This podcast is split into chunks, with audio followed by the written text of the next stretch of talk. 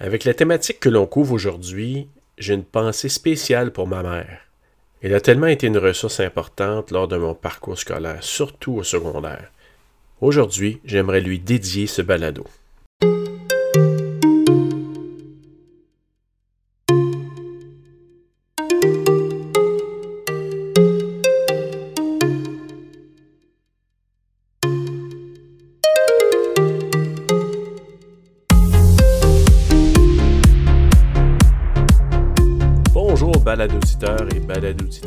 Bienvenue à Balado CGEO, ton animateur Serge Lafrenière. Aujourd'hui, nous allons parler de persévérance scolaire avec l'équipe de services en milieu scolaire du Carrefour Jeunesse Emploi de l'Outaouais. Vous les connaissez si vous avez écouté nos balados sur le budget et le crédit. Donc, Pascal et Claudia proposeront des trucs pour favoriser ta persévérance scolaire ou celle de ton ado si tu es un parent à l'écoute. Allons donc les rejoindre. Bonjour Pascal et Claudia. Bonjour. Bonjour. Écoute, euh, ce ne sera pas le jour de la marmotte, même si je vous accueille encore aujourd'hui. Donc, ça va être vraiment une autre thématique va, euh, sur laquelle on va échanger aujourd'hui. Donc, on va parler de persévérance scolaire et ce que vous allez donner, parce que vous allez donner des trucs aujourd'hui sur euh, la persévérance scolaire. Ces trucs-là, moi, je pense qu'ils vont s'appliquer quand même là, dans le temps, peu importe là, si on est en pandémie ou non. Alors, on va commencer avec vos trucs, mesdames. Vous allez avoir euh, plusieurs trucs à nous donner. Donc, euh, ma première question, ce serait quelle serait la première étape à franchir pour un jeune qui commence à sentir que sa motivation diminue ou qui commence à envisager de décrocher, ce qui peut euh, arriver, puis qui arrive régulièrement d'ailleurs? Donc, Claudia. Oui, mais merci Serge. C'est une excellente question. Hein. Souvent, on, commence peut-être à ressentir un petit peu un début de démotivation. Euh, on, dit un jeune dans la question et ça touche beaucoup les ados, mais ça touche aussi le, poste secondaire, euh, puis j'en parlerai plus tard aussi. Mais le premier truc, vraiment, la première étape à franchir, c'est d'en parler euh, parler avec quelqu'un de confiance, euh, tes parents, un intervenant, ta tante, ton oncle, tes amis à l'école, ça peut avoir l'air bizarre, mais des fois, euh, le réseau de soutien des gens de notre âge, ça peut être aidant. Puis si les mots te manquent, ben, peut-être les écrire, demander à quelqu'un de t'aider à bien t'exprimer. Souvent, lorsqu'on parle de quelque chose qui est difficile pour nous, bien, ça enlève un poids sur nos épaules, donc ça devient déjà plus facile de mettre des stratégies en place. Donc, la première chose, c'est de sentir finalement à l'aise de le nommer euh, à quelqu'un de confiance.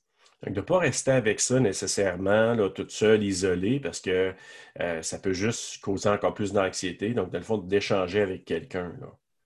Exactement. Puis ça peut être un enseignant aussi, ça peut être. Euh, c'est ça, exactement. tantôt, dans mon intro, j'ai mentionné que les trucs que l'on va donner vont s'adresser autant pour les adolescents qui vivent avec cette situation-là, mais ça peut s'adresser aux parents. Donc, euh, Pascal, est-ce que tu aurais des conseils pour les parents cette fois-ci? Oui, mais en fait, pour le parent, ce que nous, on, donnerait comme conseil, ça serait d'être à l'écoute, tout simplement, de laisser son enfant parler, de s'exprimer, de pleurer. Si c'est ça qu'il a besoin, mais c'est ça qu'on le laisse faire, d'y aller jusqu'au bout sans nécessairement donner une opinion. C'est sûr qu'éventuellement, on peut donner, essayer de donner des petits conseils, mais c'est important pour l'adolescent de se faire entendre. Ensuite, euh, euh, quand l'adolescent a exprimé ce qu'il ressent, essaye de lui faire trouver euh, des, stratégies ou des résolutions. Essaye de, de, lui faire trouver des solutions par lui-même. Qu'est-ce que tu as déjà essayé? Est-ce que ça a fonctionné? Qu'est-ce que tu pourrais peut-être essayer de nouveau que tu n'as peut-être pas essayé? C'est sûr qu'on peut donner des conseils, mais d'essayer euh, de faire sortir la solution ou de trouver la solution par l'adolescent, c'est très gagnant. Je vais être honnête avec vous, j'ai beaucoup de questions souvent qui me viennent de la clientèle euh, nouvelle arrivante, donc de, clientèle immigrante qui, euh, quand ils sont mis au courant de cette thématique-là ou de cette problématique-là, je devrais dire, ici au Québec, ils se posent la question, mais pourquoi? Parce que on a accès au système d'éducation, euh, on a des, un bon système et tout ça. Puis moi, je leur dis, c'est pour ça, c'est pour faire un parallèle, Pascal, avec ce que tu dis, c'est que j'ai comme l'impression qu'il y a quelque chose qui est lié un peu avec le, ce que j'appelle, moi, le décrochage parental à l'occasion. Donc, c'est pour ça que des fois, je, dis aux gens, oui, il y a plusieurs facteurs, mais moi, je pense que le parent est un, gros morceau aussi dans cette, euh, dans cette solution-là. là Oui, absolument. Le, parent a tellement un grand rôle à jouer dans, l'éducation, dans le projet éducatif de son enfant. Ce n'est pas euh, à négliger du tout. merci beaucoup, Pascal. Euh, mais justement, quel geste concret on peut poser pour que des bonnes volontés perdurent dans le temps? Parce que ça peut être euh, momentané. on peut dire, OK, tu vas faire ça, la personne a un élan, mais à un moment donné, tu te dis, OK, l'élan, est-ce qu'il va durer? Comment on fait pour le faire durer, cet élan-là? Donc là, vous allez, euh, vous allez entendre la conseillère en éducation financière à moi quand je vais vous dire euh, de se fixer des objectifs. C'est super important, oui, quand on parle de finances, mais quand on parle de persévérance scolaire aussi. De se fixer des petits, des mini-objectifs, soit dans son agenda scolaire, sur une feuille de papier, accroché au frigidaire. On peut aussi se créer un tableau de visualisation. Où est-ce qu'on veut être dans deux mois, dans six mois, dans un an? C'est quoi les, photos qui décriraient nos états d'âme? Ça, ça peut être très euh, gagnant pour euh, donner de la motivation à son jeune. En tant que parent, on peut prendre une soirée puis de, jaser de ça avec notre enfant puis de faire le tableau de visualisation avec euh, lui ou elle. Ça peut être super motivant faut vraiment se trouver aussi des moyens concrets par la suite pour atteindre ces objectifs-là. Si euh, mon objectif est d'étudier pour un test de maths que je trouve super difficile, OK, bon, ben c'est quoi les moyens concrets que je vais me donner? À tous les jours, je vais prendre un 15 minutes après le souper et puis je vais étudier euh, quelque chose de spécifique que je trouve difficile quel autre moyen que je peux mettre en place? Bien, je vais demander à mes parents de m'aider si je ne trouve pas la solution à un problème. Tu donc, de nommer ces, moyens concrets-là, ça donne du pouvoir à l'adolescent, puis surtout, ça y fait, euh, voir que le parent est là pour lui, là, pour l'aider, qu'il n'est pas obligé de vivre ça tout seul finalement. Parfait. Euh, ceux qui ont déjà écouté notre balado sur le budget, vous allez reconnaître très bien Pascal avec ses trucs. Et si vous n'avez pas écouté le balado sur le budget, ben, allez l'écouter, c'est super intéressant. Donc, euh, c'est une petite blog comme ça que je vais faire. Donc, on va parler maintenant de, motivation. Euh, évidemment, je pense que le, thème autour de ça, c'est la motivation. Donc, euh, Claudia, ce serait quoi les compétences à développer ou à travailler pour favoriser la motivation scolaire? Mais je pense que à tous les niveaux, que ce soit au primaire, secondaire, euh, cégep, université, il y a beaucoup d'organisation qui est nécessaire quand on veut trouver de la motivation à l'école. Et c'est pas facile pour tout le monde être organisé, puis même les plus organisés d'entre nous vont quand même avoir des moments où ça va être moins facile.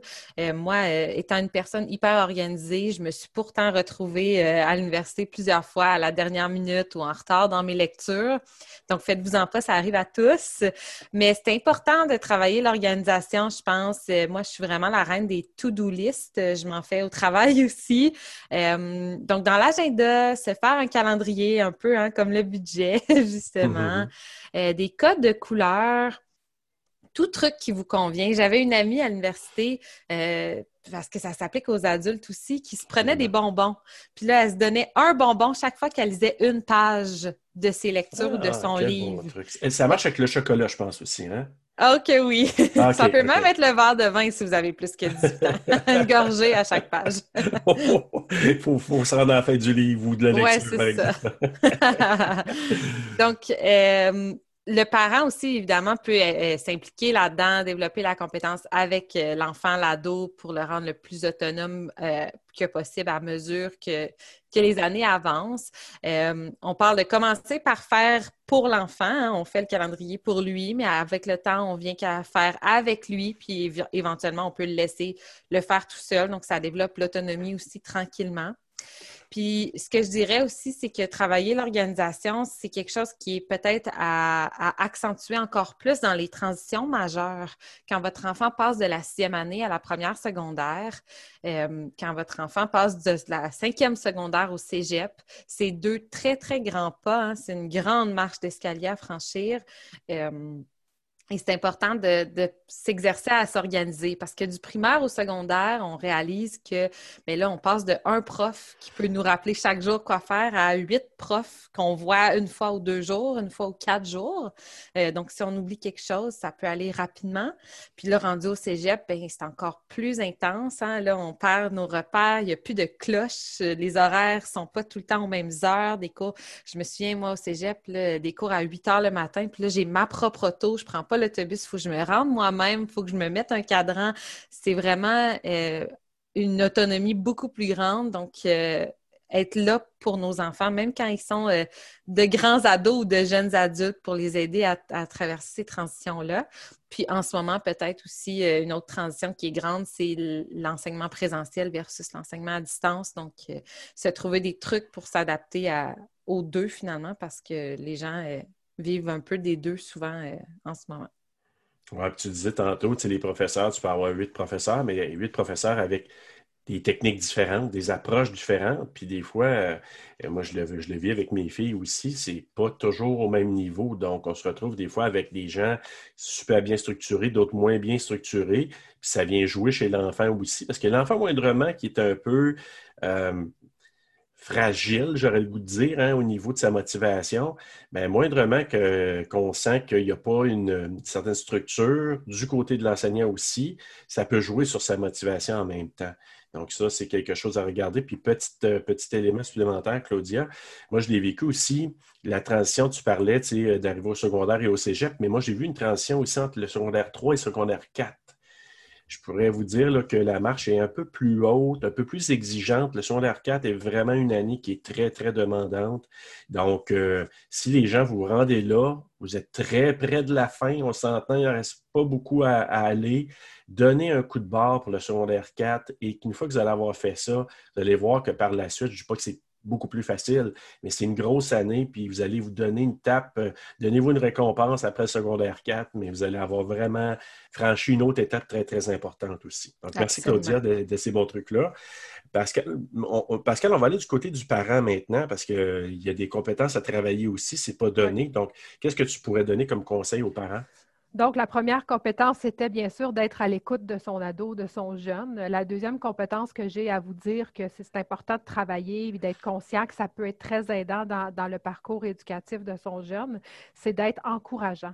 Mhm. L'ado, le jeune va avoir des sauts d'humeur, c'est normal, sont à une période que c'est complètement normal pour eux d'être en, montagne, russe. dans leurs émotions, effectivement. Donc, le travail euh, du parent, c'est de montrer à quel point la bonne humeur et le positivisme sont des alliés indispensables dans leur chemin, sur leur chemin. C'est important de leur faire des compliments de nommer leurs forces, de leur dire que vous êtes fiers d'eux, de, faire un gros plat avec les, petites réussites, c'est super important.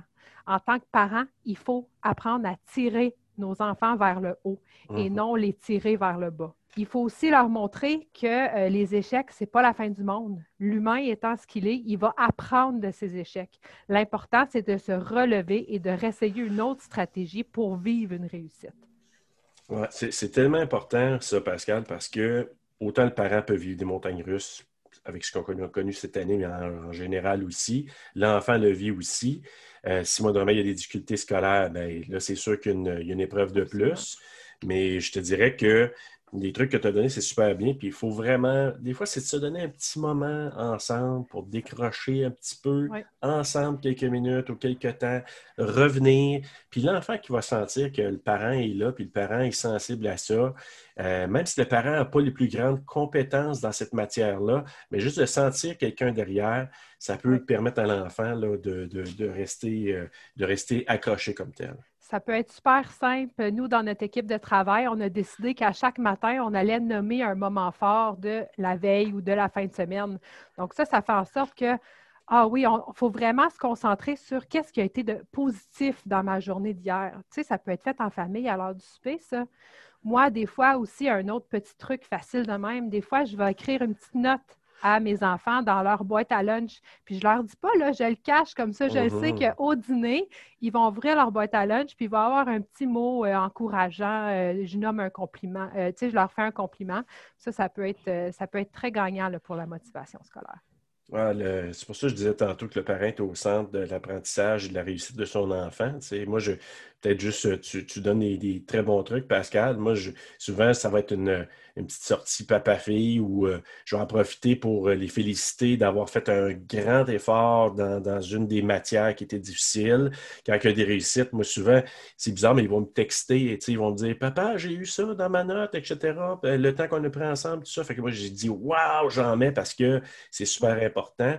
Donc, pour moi, je pense que juste de célébrer, même si c'est petit, mais célébrer ces réussites-là avec ton enfant ou d'amener l'enfant à faire un petit quelque chose avec toi, c'est tellement important, ça. Oui, tu n'es pas obligé d'être un connaisseur de toutes les affaires en mathématiques au secondaire 4, secondaire 5 pour aider dans leur motivation scolaire.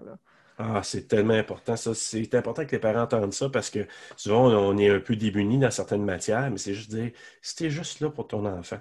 Moi, je me souviens, petite tranche de vie, mais ma mère qui n'avait pas été très, très longtemps à l'école, moi, rendu au secondaire, bon, je pense qu'il était dépassé dans certaines matières, mais souvent, elle me faisait répéter euh, quand, avant des examens avec certains, devoirs euh, où c'est l'occasion.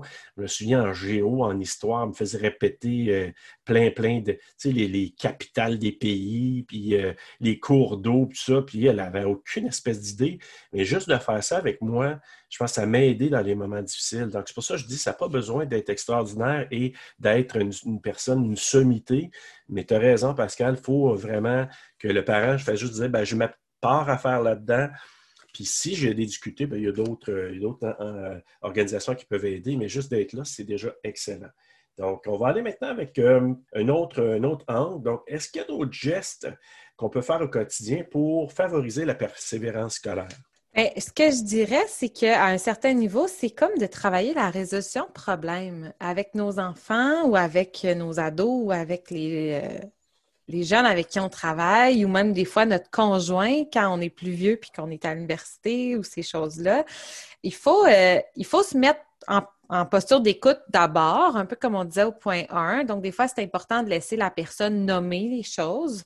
Euh, on n'embarque pas nécessairement dans les conseils ou les solutions tout de suite, mais éventuellement, il faut s'y rendre. Euh, puis quand on réfléchit à des solutions, bien vraiment être, être à l'écoute de la personne, lui donner des idées. Souvent, la solution vient de la personne elle-même, honnêtement, mais de l'aider à, en arriver là. Hein. Euh, donc, c'est ça, de pousser sa réflexion. Puis dans une formation qu'on a eue il y a quelques semaines, euh, il y avait plusieurs conférences, puis une des, intervenantes avait mentionné quelque chose qui m'a vraiment euh, marqué profondément, c'est que les jeunes ont souvent tendance, surtout à l'adolescence, d'avoir l'impression que oui, ils vivent toutes sortes de choses, toutes sortes de transitions, mais que leurs problèmes ne sont jamais assez gros pour en parler on a l'impression mm-hmm. que si c'est pas des choses très, très majeures comme qu'on voit à la télé, euh, comme qu'on voit dans les séries, hein, on, pense à des choses comme 13 euh, raisons ou Fugueuses, où les mm-hmm. jeunes vivent des choses extrêmement immenses, mais là que nos problèmes à nous, finalement, sont tout petits. Mais ce qu'il faut se rappeler, c'est qu'il n'y en a pas de petits problèmes. Si on vit quelque chose puis qu'on a besoin d'en parler, c'est correct et on a le droit puis les gens autour de nous vont vouloir vous aider, euh, vos parents, ou il y a des intervenants, il y a des lignes d'écoute. Donc, euh, ce que je dirais finalement, c'est oser en parler. Il va y avoir quelqu'un qui est là pour vous écouter. Euh, des fois, ça peut être un ami, ou... mais vraiment, sinon c'est nous, Carrefour Jeunesse Emploi. Mais vraiment, oui, c'est ce que je dirais. Tout à fait. Euh, justement, comment essayer de favoriser la bonne humeur? Parce que tantôt, Pascal, tu parlais d'avoir euh, la bonne humeur euh, dans notre chaumière. Comment on fait pour favoriser ça? Bien, c'est pas toujours facile, surtout avec ce qu'on vit en ce moment. C'est vraiment non négligeable comme élément qui peut nécessairement nous amener de la mauvaise humeur. Mais en tant que parent, c'est super important de ne pas tomber dans le chiolage. Je chiale pour mmh. ci, je chiale pour ça. Tu sais, quand tu es en train de faire ta routine du soir, tu fais le souper, tu fais la vaisselle, c'est très facile de tomber dans ce mode-là. Il faut se le rappeler souvent de rester dans le positif, de parler des bonnes affaires qui sont arrivés dans ta journée, d'essayer d'amener l'enfant ou le jeune, justement, de jaser de Ah, ben c'est quoi les éléments le fun, qui sont arrivées aujourd'hui? Euh, y a-tu des choses, que, des histoires que tu aimerais me parler? Puis, encore une fois, on, revient euh, à, être à l'écoute. Tu quand ton jeune veut te parler de quelque chose, bien, prends le temps de l'écouter. Même si tu penses que tu n'as pas le temps, même si tu penses que tu as mille et une choses à faire puis que tu es pressé, ça vaut vraiment la peine d'écouter ton jeune pour justement euh, que lui ait le sentiment qu'il est écouté, ça fait un, gros, gros pas vers sa réussite éducative. C'est super important.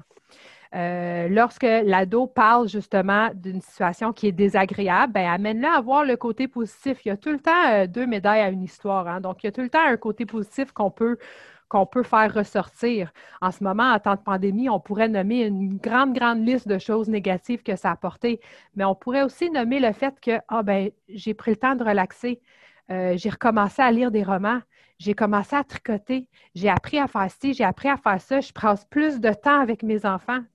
tout ça, c'est des éléments positifs que, en tant que parent, c'est important de les nommer, ça, justement pour que le jeune euh, nous ait comme exemple, finalement.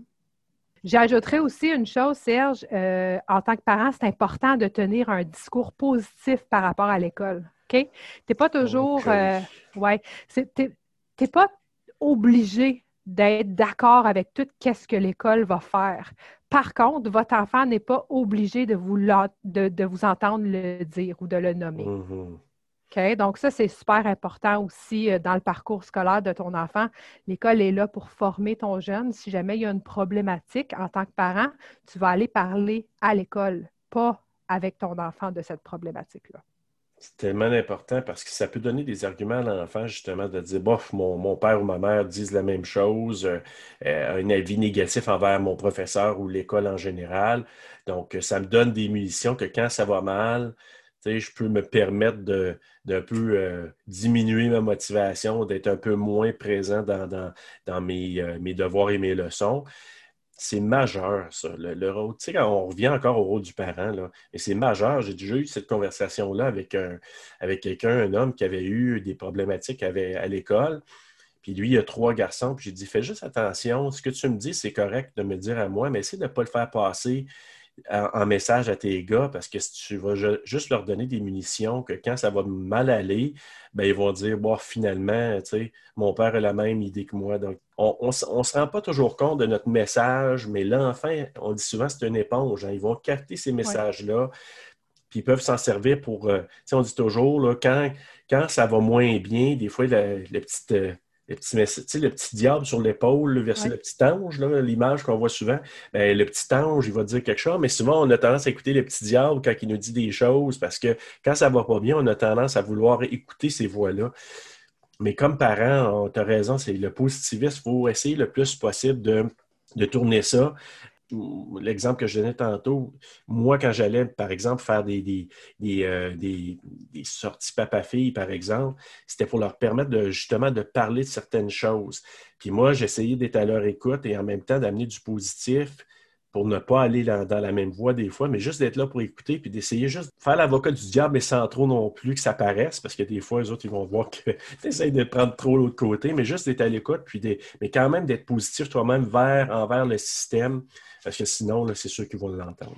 Puis s'il y a une problématique avec l'école, le parent, là, c'est pas ta job de, sauter sur tes grands, sur tes grands chevaux puis d'aller à l'école parce que tu penses que tu as une grosse bataille à livrer. Là. Euh, d'envoyer un courriel à l'enseignant pour nommer la problématique puis pour voir de un, c'est quoi l'autre côté de la médaille. Puis de deux, OK, bon, ben, quelle solution est-ce qu'on peut mettre en place pour favoriser la réussite du jeune? C'est ça l'élément important, là que le jeune réussisse son parcours éducatif. Point à la ligne. Absolument. Je vous dirais des fois le, doute ou la zone grise parce qu'on s'entend, des fois l'enfant peut nous dire quelque chose, c'est sa vision, le professeur a une autre vision, puis des fois juste de prendre les deux puis d'en faire quelque chose. Moi, je pense que le parent encore là peut le faire sans partir en guerre avec le système. Ce n'est pas, pas souhaitable. Non, effectivement. Écoutez, on est rendu déjà vers la fin ou à la fin. Est-ce que vous avez un mot de la fin, des derniers, soit des conseils ou des, euh, infos que vous voulez nous donner?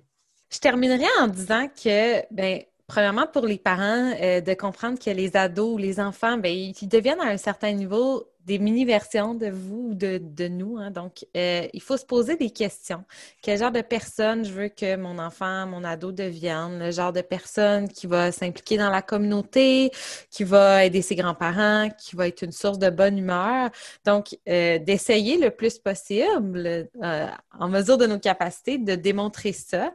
Puis, une fois rendu adulte aussi, de se rappeler que la persévérance scolaire, c'est pas dans le sens de rendu à l'université au cégep, c'est pas euh, c'est pas fini, c'est pas terminé. Il faut encore mettre les bouchées doubles. Euh, on le sait que c'est d'autres choses, c'est d'autres enjeux, puis que des fois la motivation euh, elle est à travailler, mais il faut se donner des, trucs et des stratégies. Euh, je vous le dis parce que personnellement, je suis encore en train de terminer mon parcours scolaire. Euh, je suis à, l'approche du dépôt final de ma maîtrise. Donc, euh, je vous le dis que c'est faisable. il faut se donner du temps aussi, puis en parler, puis être bien entouré, ça aide. Voilà, je pense que ça fait pas mal le tour en, vraiment en mettant l'accent sur le positivisme et la bonne humeur. Je pense que on peut, euh, on peut trouver des solutions euh, à la majorité des situations. Tout à fait, tu as tout à fait raison. Puis je disais au tout début, ça me touchait plus particulièrement. moi, personnellement, je viens d'une famille, donc l'éducation, ce n'était pas nécessairement la plus grande des valeurs. Je ne dis pas que c'était dénigré nécessairement, ce n'était pas la plus grande des valeurs. Donc, pour moi, euh, une des réflexions que j'ai eues dans ma vie, c'est OK, continue, continue le plus possible. Et je donne cet élément-là souvent dans certains de mes ateliers. Je me souviens très bien que lorsque j'étais en secondaire 5, et là, je vous parle peut-être euh, l'automne, peut-être, je sais pas, septembre-octobre de, de, mon année de secondaire 5, ma mère est venue me voir pour me dire Gars, est-ce que tu veux continuer? Et là, moi, dans ma tête, à moi, c'est comme ça me parlait dans une autre langue. Je ne comprenais pas pourquoi elle me disait ça. Mais j'ai dit oui. Mais j'ai dit, tu parles de quoi, là? Ben, continue après ça pour les études, après le cégep. Ben, j'ai dit, c'est sûr que je veux continuer. Moi, c'est, il n'y avait aucune question, aucun doute. Puis elle, elle, me dit, ben, OK, elle était super fière parce que j'étais comme le premier à vouloir aller un peu plus loin dans la famille. Donc, c'était une grande fierté pour elle. Mais moi, mon constat de plusieurs années plus tard, c'est de voir que moi, ça m'a permis, ce sont des clés que j'ai pu acquérir pour ouvrir plusieurs portes. J'avais plusieurs choix par la suite. J'avais plus d'options. C'est ça de persévérer, selon moi, parce que je regarde d'autres personnes qui n'ont pas passé par le même chemin, comme quoi c'était un peu plus difficile. Donc oui, c'est un effort à donner, mais par la suite, vous allez gagner beaucoup plus à long terme pour un moment qui est peut-être plus difficile maintenant, mais de, de revenir plus tard à ça, c'est pas mal plus difficile. Donc, donner l'effort maintenant et de gagner plus tard avec plus d'options, plus de possibilités, moi, je pense que ça, ça va être quelque chose qui peut être gagnant en bout de ligne. Alors voilà, ben, c'était mon mot de la fin, moi, mesdames. Ben, merci, Serge.